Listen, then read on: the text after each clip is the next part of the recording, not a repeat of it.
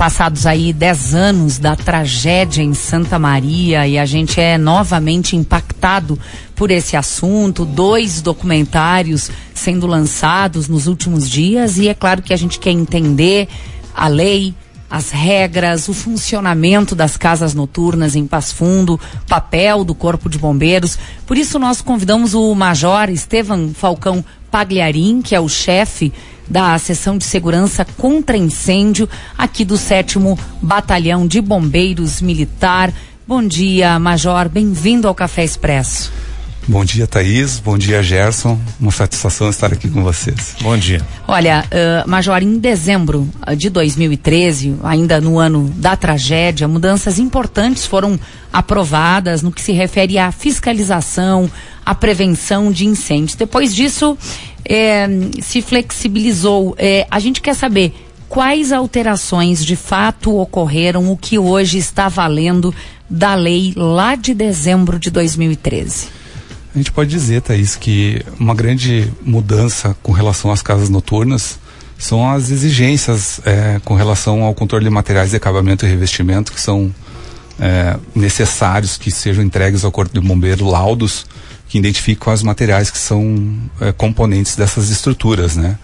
Mas, é, de forma assim é, geral, nós podemos dizer que a matriz de responsabilidade e a divisão de competências bem delineada foi um grande diferencial, né? Estipulando bem o que proprietários, responsáveis técnicos, né? Profissionais da área de engenharia e arquitetura e o corpo de bombeiros uh, são uh, têm as suas atribuições dentro desse quadro de licenciamento em segurança contra incêndio.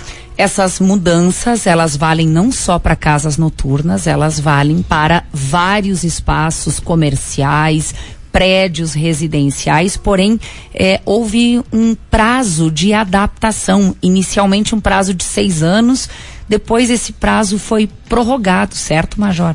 Certo, Thaís. Ele foi prorrogado, é, os prazos findam agora em 2023, né, em dezembro de 2023, para adaptações. Foi necessário porque nós temos que ter uma paridade entre, entre prédios públicos e prédios privados.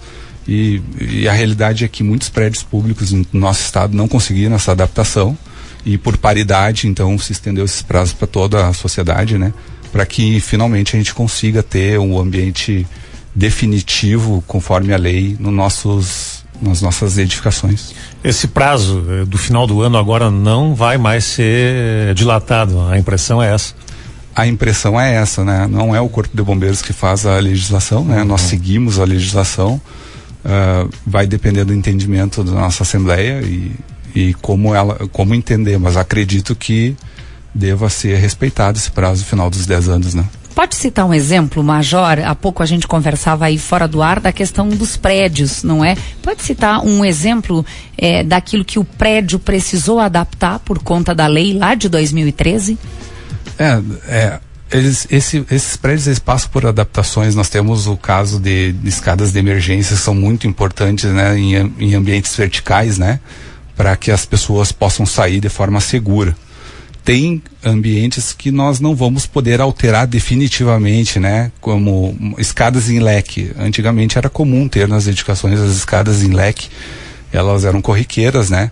Mas uh, com o passar da, do estudo da segurança contra incêndio, definiu-se que ela não é o, o, a, a escada mais adequada para uma saída de emergência. Então, o que, que se adapta, né? Aumenta-se a iluminação desses ambientes, é, faixa, faixas reflexivas são colocadas para que as pessoas possam sair com segurança.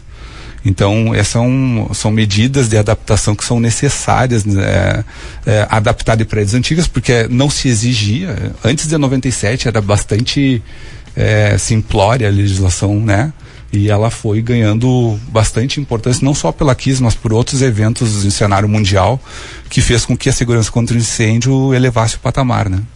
Major. No documentário, Thais, desculpa, é, aparece é, aquele episódio em Buenos Aires, né? Que foi em 2004.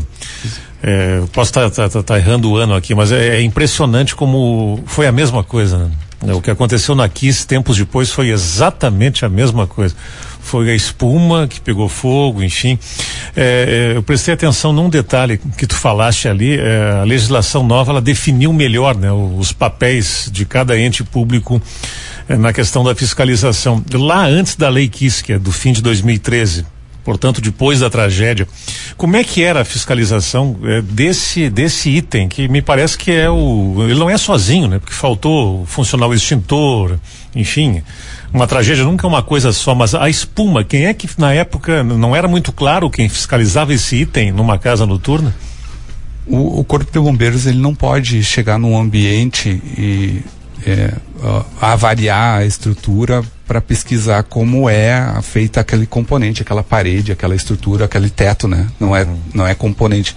O que se faz hoje é que se entregue um laudo emitido uma RT ou RRT de um profissional da área de engenharia que certifica que ele está colocando um material que não é combustível ou com baixa combustibilidade uh, nestes ambientes em que há reunião de público. E isso na é época não tinha. Obrigação da casa noturna. Na época, isso é obrigação do uhum. proprietário entregar, né? Uhum. Então, na época não havia essa exigência, né?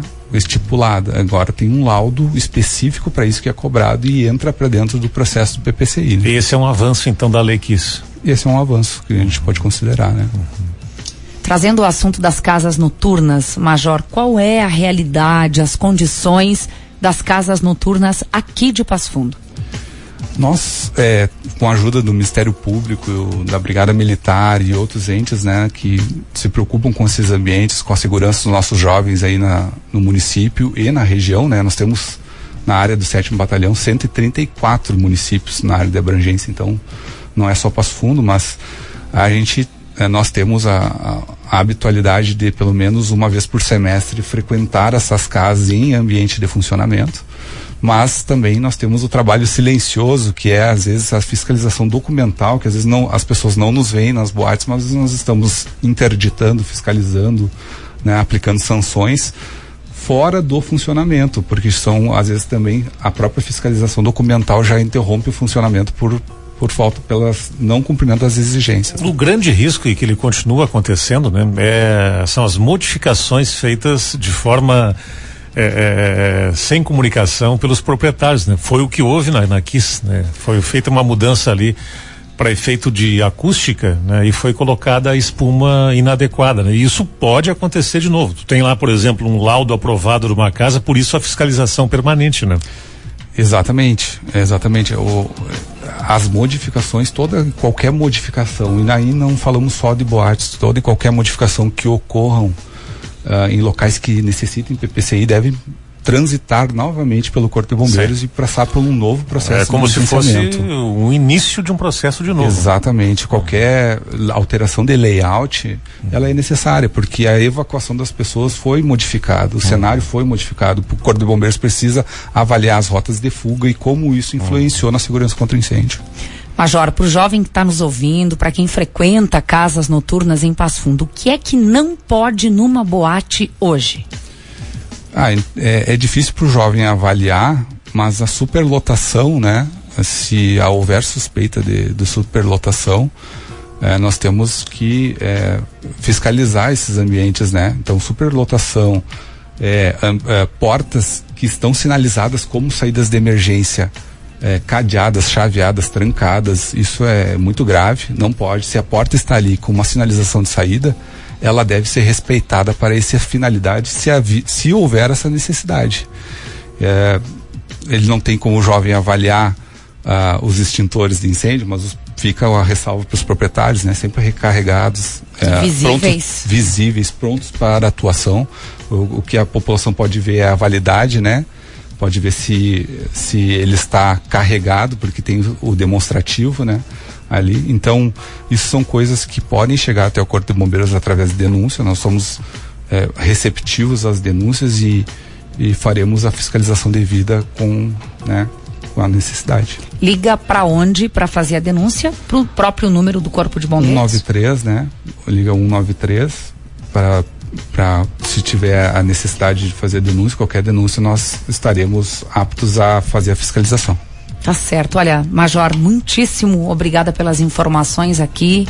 O Gerson trouxe há pouco a questão de Buenos Aires, na Argentina. Gerson, foi em dezembro, sim, de 2004, como você falou, 194 uh, mortos, praticamente mil pessoas feridas aí com gravidade. Major, obrigada. Bom trabalho para todos vocês. Eu agradeço a oportunidade, Gerson e Thaís, é, por falar numa temática que é muito importante. Gostaria de deixar só uma mensagem para o meu efetivo lá, que trabalha de forma silenciosa, né? Talvez não seja o trabalho mais reconhecido do Corpo de Bombeiros, que é reconhecido pelo seu caminhão, pela sua resgate mas eles estão lá trabalhando dia a dia para produzir segurança para a população Não, da região. importante, importante, é tão importante quanto não. Obrigado pela presença, viu? Valeu, e pela audiência que eu sei que tu nos ouve aí no, no dia a dia do, Com do certeza, Café Expresso. Obrigado.